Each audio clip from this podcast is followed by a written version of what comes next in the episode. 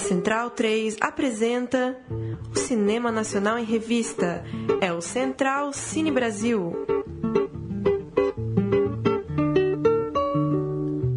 Olá, amigo ouvinte da Rádio Central 3. Está começando agora a 34 edição do Central Cine Brasil. Mais uma vez vamos falar de cinema brasileiro aqui na Rádio Central 3. Eu sou Lucas Borges. Leandro e a mim está na mesa técnica, na mesa de som. E comigo, mais uma vez, Murilo Costa. Boa noite, boa tarde, bom dia, Murilo. Boa tarde, Lucas. Hoje a gente vai falar sobre martírio, é isso? Exatamente. Hoje temos uma, uma participação por telefone muito especial. Vamos falar com Vansan Carrelli, é, antropólogo, indigenista, documentarista e responsável por um filme que mais do que um documentário premiadíssimo, é uma aula de história e é um monumento em respeito ao genocídio, ao massacre de indígenas, é, desde que o, o, Brasil foi descoberto pelo mundo europeu, um massacre que segue até os dias de hoje. É, boa noite, Vansan, como vai? Boa noite, tudo bem? Tudo bom. É, Vansan, eu assisti a, ao martírio nessa última terça-feira, 24 de outubro, lá no Freicanec, tive a honra de encontrar você na saída da sessão. Eu não sei se era a minha impressão, porque eu estava é, ainda meio em transe, chocado depois de ter assistido ao filme, mas eu tinha a impressão de que você também estava é, é, um pouco aí atordoado ainda que você tenha participado de tudo isso, gravado o filme e assistido a, muitas vezes, acredito eu, o Martírio, toda vez que a gente tem a experiência de assistir a esse documentário, parece que essa é esse o efeito? É um filme que nos deixa atordoados a todo momento? Sem dúvida. Isso já acontecia comigo naquele meu outro documentário é, Corumbiara, né? Sim. Eu levei alguns meses para é, ficar mais assim, assistir mais tranquilamente. E no Arquírio eu estou nesse estágio, ainda toda vez que. cada vez que você assiste com um público novo, é como assistir de novo, né? Sim. Então você acaba se emocionando, né? O filme tem um crescendo assim de, de tensão e de, de tragédia, esse genocídio do Mato Grosso do Sul, né? É uma coisa assim quase que inacreditável, para falar a verdade, né? que possa existir uma coisa dessa no Brasil século XXI. Só para explicar um pouquinho para quem está ouvindo a gente é do que se trata Martírio, é, é um filme que conta o drama dos Guarani Caiová, né? essa tribo indígena que vive no Mato Grosso do Sul e eu falei que é uma aula de história porque você faz um, uma longa pesquisa contando o drama desde Marechal Rondon, passando por Getúlio Vargas até os dias de hoje. E é um filme feito também pela população indígena, né? Sim, sim. É, tem duas cenas importantes no filme, né? que é um delegado, uma equipe da federal pressionando uma comunidade numa área retomada, né? História, é, é, eu faço um histórico é, como os índios foram expropriados das suas terras nos anos 50, 60, não é? E até antes disso, não é? Esse movimento hoje de, de voltar para os seus lugares de origem. Né? Então a cena é um delegado é, da federal comunicando uma decisão judicial do despejo dele. Né? E essa, esse embate é filmado por um vídeo é, que a gente treinou, né? E a, a, última cena, que eu nem, nem deveria contar, que é, é, realmente a surpresa final do filme, mas enfim, é, é, é eles filmaram um ataque de pistoleiros contra os acampados. Então, vocês eles de arma na mão, uh, atirando para baixo, a mulherada gritando, né? Desesperada, enfim, é uma cena bastante chocante. Vansan, uma coisa que me chamou muita atenção e que eu gostei muito é o modo como você mostra, no, bem no começo, as duas narrativas que são que existem, né?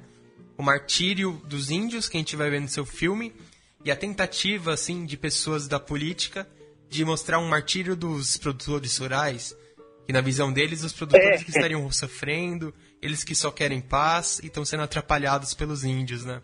Massacrados pelos índios. É. Isso é uma coisa muito é. curiosa, porque o então... filme aborda muito essa questão da voz, né? Como os índios não têm voz e por isso a gente escuta a voz desses políticos, no caso, né? Que é repercutido pela grande mídia, né? É, pela TV, pelos, pelos jornais, pelos vídeos. É, a única versão é, que é executada é do negócio. E é isso exatamente que me levou a fazer o filme. Entende? E eu falei, é, não é possível, pô, os caras estão brincando. Né? É, chamar os paraguaios, pronto. É, por que, que eu falei da Guerra do Paraguai? Porque quando o Brasil derrota o Paraguai, ele fica com essa área que era paraguaia. Né?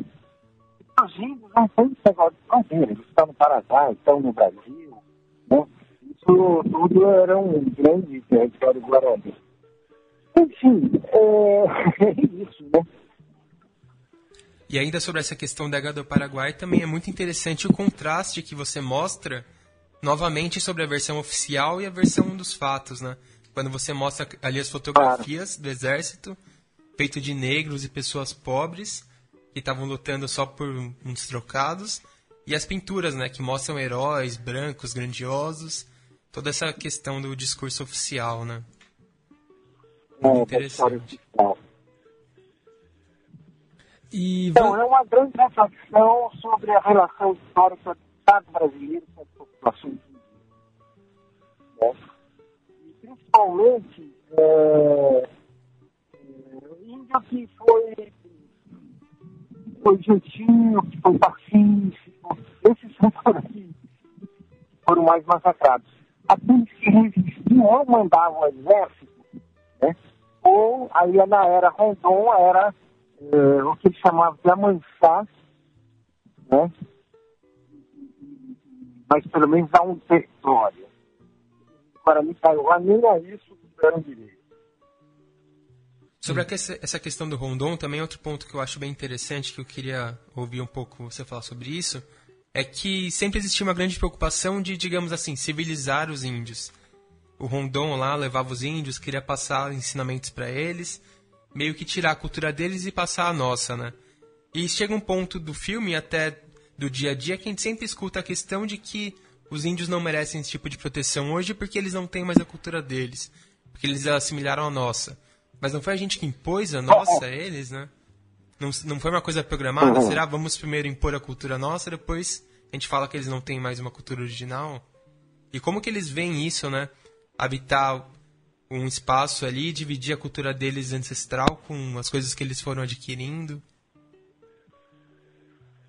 Olha, são duas coisas. O, o, o, o Rondon é um herói nacional, né? É, é o herói da, da história oficial, né? E é a história dos vencedores, vamos dizer assim, né? Então, é, ele representa é, uma extensão do processo colonial, né? E que é, veio para, enfim, se impor sobre as populações que estavam aqui. Ele é um herói, um humanista, que até aí, é, antes disso, no tempo do Império, ou os índios eram mansos e mandavam uma, uma missão religiosa para catequizá-los, né? Justamente fazer isso, é, fazer eles esquecerem sua língua, seus costumes, enfim, aprender a trabalhar, a rezar, né? Ou eram que apresentavam resistência e eles mandavam o exército para exterminar. Né? Rondon a, chega com a novidade, falando, nós vamos é, seduzir os índios, nós vamos é, por outras vias. Né? Mas, no fundo, o projeto uh, o projeto é o mesmo, né? não só fazê-los esquecer uh, da sua identidade, da sua língua, dos seus costumes, né? como ir se miscigenando na população regional né? e se dissolvendo na grande nação brasileira. E, então você vê que os índios resistiram a tudo isso, né? E isso que é, que é muito é, notável nesse movimento de resistência do Guarani, que é surpreendente, né? E são raros, raríssimos povos que têm essa capacidade de resistência, né? Quer dizer, eles 500 anos de contato, falam a língua, praticam sua religião, suas, uh, enfim, seus, sua cosmologia, enfim. Uh, e estão lutando, né, para reconquistar os seus lugares sagrados, onde estão os seus cemitérios, enfim, onde eles nasceram, né, e é isso. Vansan, a gente entrevistou recentemente aqui o Pedro Portela, um dos organizadores do Aldeia SP, né? O, e ele falava sobre como esse festival reunia 53 filmes feitos por é, cineastas indígenas, né? É, por, é, uhum. por descendentes, né? Por moradores, né? Pessoas, componentes de tribos indígenas de todo o Brasil, numa iniciativa da qual você faz parte também, né? Que, que espalhou o cinema para, para esses povos. Eu gostaria que você falasse um pouco sobre essa estrutura criada, o poder dessa estrutura, as condições em que os indígenas fazem cinema hoje em dia. E aproveito para te perguntar também se você não acredita que essa é a maior arma, talvez, que a comunidade indígena já teve em mais de 500 anos de, de opressão, né? É, olha, sem dúvida é uma bela arma, não, não só para é, registro do seu patrimônio cultural, né, para é, fazer revivências para melhorar novas formas de transmissão do conhecimento interno, né, como para é, reivindicar sua identidade própria, ganhar uma visibilidade para o país, né, com, enfim. Ah, de fato, quer dizer, eu comecei esse experimento 30 anos atrás, né, quando eu comecei essa experiência chamada, aí, esse trabalho chamado Vídeo nas Aldeias, né, então, como os precursores nesse, nesse ramo, né, mas confesso que vivemos tempos melhores, né, agora as coisas, você falou assim, da estrutura, das condições de produção do cinema indígena, é, isso é que está meio capenga, né? meio difícil. Né? Eu acho que nós vivemos o, o, o tempos de ouro, né, de apoio, de subsídio, no tempo do, da cultura viva, do Ministério do Estilo, do, do Joca Ferreira, né? No, na era do Lula, né? É, que foi, foram tempos, tempos em que se produziu muito e havia um, um, incentivo, né? e depois isso acabou. E agora ainda, né? a primeira coisa que se pensou em fazer é, é, é fechar do governo termo é fechar o Ministério da Cultura, né? que está, por assim dizer, paralisado. Né? De voltar atrás e tal, mas é, não está, está pensando política cultural nenhuma. Né? Isso, quer dizer, deixa as condições uh, de, de, de, produção do cinema indígena em condições bem capengas, né? Enfim, uh, nós formamos uma primeira geração, né? Uh, nesses últimos 20 anos, né? Gente que tá, já fez né, uma série de filmes, formaram, passaram a formar gente, que também uh, outros povos que tomaram conhecimento da produção uh, dos alunos das aldeias, né, também quiseram fazer os seus, arrumaram seus parceiros locais e estão fazendo uh, meio que na base da cooperação Operação, da Marra, né, suas, uh, suas produções e começando a trilhar também, fazer seus, seus experimentos, suas filmagens e seus filmes. Uma última pergunta, Vansan. É, seu filme, repito, é realmente uma, uma obra obrigatória né, para todo brasileiro. O filme já premiado, venceu o prêmio especial do júri oficial em Brasília, foi eleito o melhor longa-metragem pelo júri popular também em Brasília. É... Que é o mais importante. Sim, sim, exatamente, né? E, e é a opinião do público, né? Sempre, sempre o mais importante. E daqui em diante, o filme também está na Mostra de São Paulo, é possível ainda assisti-lo, né? É, como, como fazer para esse filme chegar ao máximo de pessoas possíveis? É, o que vocês já têm acordado? Quantas salas deve atingir o Martírio? Enfim, é, é um filme que acredito deveria ser passado né, para alunos nas escolas. O que vocês pensam? Como vocês é, se planejam para que Martírio chegue ao maior número de, de pessoas possível? Olha, a gente está assim, que você vai fazendo, tal, vê, revê, conhece material, viveu tudo aquilo e tal. É, tem uma hora que você perde um pouco, você está muito dentro da coisa, né? e você perde a dimensão do que você está fazendo.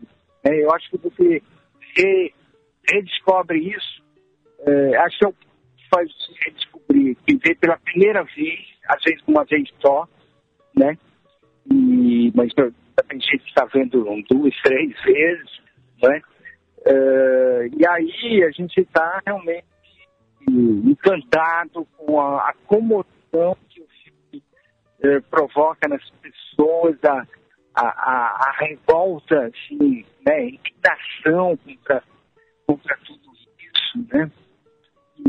Então, quer dizer, depois de Brasília, o filme já foi convidado para é, eh, festivais em várias capitais do Brasil. Né? Acabo de receber uma ligação, foi selecionado para uma competição é, internacional no Cinema de Réel em Paris né? E vai para a Argentina, enfim, acho que o, o, o filme tem realmente uma carreira promissora. É, o Espaço de Cinema Itaú já se interessou pelo filme, a gente já está discutindo distribuidora, enfim. É, tem muito, que, muito caminho pela frente, é, muitas frentes para abrir, né, de, de, várias formas de difusão, né, e também um filme de militância, de, de, de informação das pessoas, né, para uma rede é, já existente, que imagino que vai ser muito ampliada, de solidariedade é, em torno dessa causa, né, que é o genocídio Guarani Carubá, não é? Já tem milhares de pessoas no Facebook que assinam fulano de tal Guarani Carubá. Né? foi tanto o número de pessoas que o Facebook proibiu botar Guarani Caiová no seu nome e aí estampou aquele, aquela onda uh, que teve nos anos 2011, 2012 e 2013. Uhum. O, a coisa só piorou lá na área, né? Depois daquele tiroteio que nós filmamos, que os índios filmaram, uh, mais 25 ataques a outros acampamentos com mortos e feridos, enfim, é uma coisa que só. um conflito que só tende a se agravar.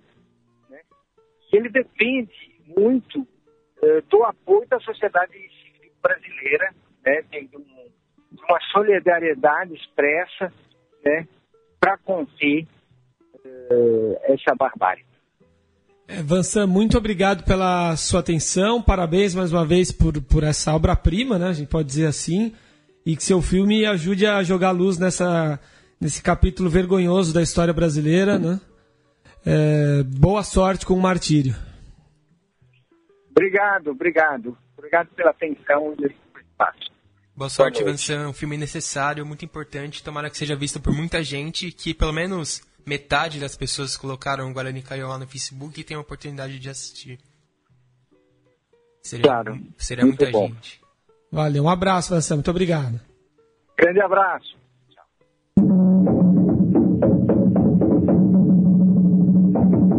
A história do cinema brasileiro. Vamos então para o bloco de história, Murilo. Hoje vamos falar de Limite, o longa-metragem de Mário Peixoto, não é isso? Isso, Lucas. Limite, o longa-metragem, ele foi durante muito tempo uma espécie de lenda no cinema brasileiro. No circuito cinéfilos, era muito comum que as pessoas comentassem sobre o filme e falassem que era o melhor já feito no Brasil, mesmo ele tendo raríssimas exibições para o público nesse tempo todo. O filme foi lançado em 1931 e teve muito poucas sessões, como eu cheguei a falar, mas angariou muitos elogios da crítica. Nunca chegou ao grande público, mas foi construída uma fama ao, ao longo do tempo, com a repercussão internacional que ele conseguiu. Ainda nos anos 30, comentavam que o cineasta Sergei Eisenstein, o russo famoso pelos seus filmes soviéticos, ele teria escrito um artigo sobre o filme para uma revista especializada em cinema. E em 42 o filme teria sido exibido por Orson Welles, que tinha acabado de lançar O Cidadão Kane.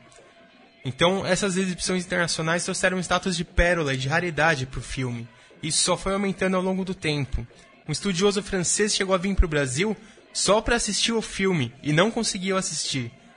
Depois disso, comentou-se que o filme não existiria, que seria realmente só uma lenda. E o Glauber Rocha foi além. Ele fez uma crítica do filme sem nunca ter assistido. E admitiu que não tinha assistido e mesmo assim falou mal do filme. e nessa época ganhou força, como você disse, a especulação de que Limite não passaria de uma lenda. O filme só voltaria a ser exibido no final dos anos 70, né? mais recentemente restaurado pelo Instituto dirigido por Martin Scorsese. É, o filme teve seu ápice de popularidade após uma série de exibições realizadas no auditório do Ibirapuera em 2011. Nesse ano, a projeção foi acompanhada por uma orquestra que executou sua bela trilha sonora ao vivo. Tecnicamente, O Limite é um filme muito superior a tudo o que se fazia no Brasil na época. Ele era comparável ao cinema europeu do período, que já era muito avançado. Os roteiros na época no Brasil eram muito fracos e esquemáticos, e o limite ele era muito ousado, porque ele não era linear, que é uma coisa que hoje em dia é até comum, mas para época não era. E ele era muito poético também, com muitas alegorias e imagens captadas de uma forma muito inovadora. O documentário Quando a Terra Acaba, de Marcelo Machado, resgata a história por trás da lenda, abordando os bastidores da produção e o drama do seu diretor. Mário Peixoto, um realizador pouco compreendido no seu tempo, acabou abandonando o cinema frustrado e desiludido. Seu único trabalho seria considerado uma obra-prima, mas ele nunca lançaria outro filme. Você já viu o Limite, Murilo? Eu vi o Limite, sim, e assisti também esse documentário que vale muitíssimo a pena, é fantástico. Toda a história dos bastidores é muito interessante e mais ainda, ele aborda o próximo filme que o Mário Peixoto gravaria e que ele nunca conseguiu concluir. E qual que é a história do, do Mário Peixoto, afinal? Por que ele conseguiu, numa época de cinema brasileiro incipiente ainda, fazer um filme tão elogiado. O Mário Peixoto ele foi estudar na Europa e ele ficou muito desiludido com o clima lá, né? Ele foi lá e ficou guardado dentro de casa muito tempo por causa da chuva, do frio. E quando ele saía, ele ia pro cinema. E ele passou muito tempo só indo no cinema, no cinema, no cinema. Então ele tinha uma visão muito avançada, porque ele estava vendo filmes que não eram exibidos no Brasil. Uhum. E que demorariam muito tempo para passar por aqui. Então quando ele voltou, ele estava apaixonado pelo cinema e com referências muito avançadas. Por isso que ele conseguiu fazer esse filme O Limite. Bacana, interessante. Para assistir, é, dá para baixar esse filme, dá para ver pelo YouTube. Qual é a melhor forma do, do ouvinte assistir O Limite? É fácil encontrar para baixar em alguns fóruns de cinema ou por torrent, não é tão impossível assim não. E o documentário também dá para encontrar fácil. Maravilha, fica a dica então. Boa referência aí de Murilo Costa. E vamos para as notícias agora, Murilo.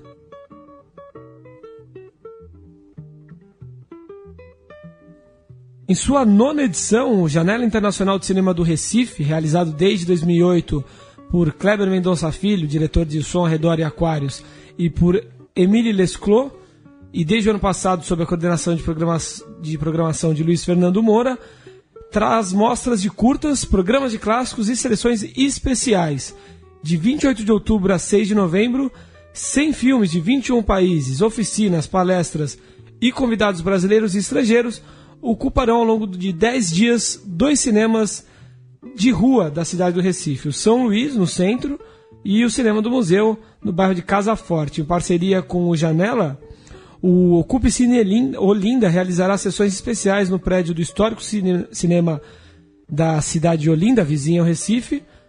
E na sessão de abertura, no dia 28, será exibido no Cinema São Luís o mais novo filme do britânico Ken Loach, Eu, Daniel Blake, que venceu a Palma de Ouro em Cannes nesse ano. Programação completa dessa amostra pernambucana pode ser conferida no site janeladecinema.com.br. E de 3 a 9 de novembro, o Festival Internacional de Curtas do Rio de Janeiro.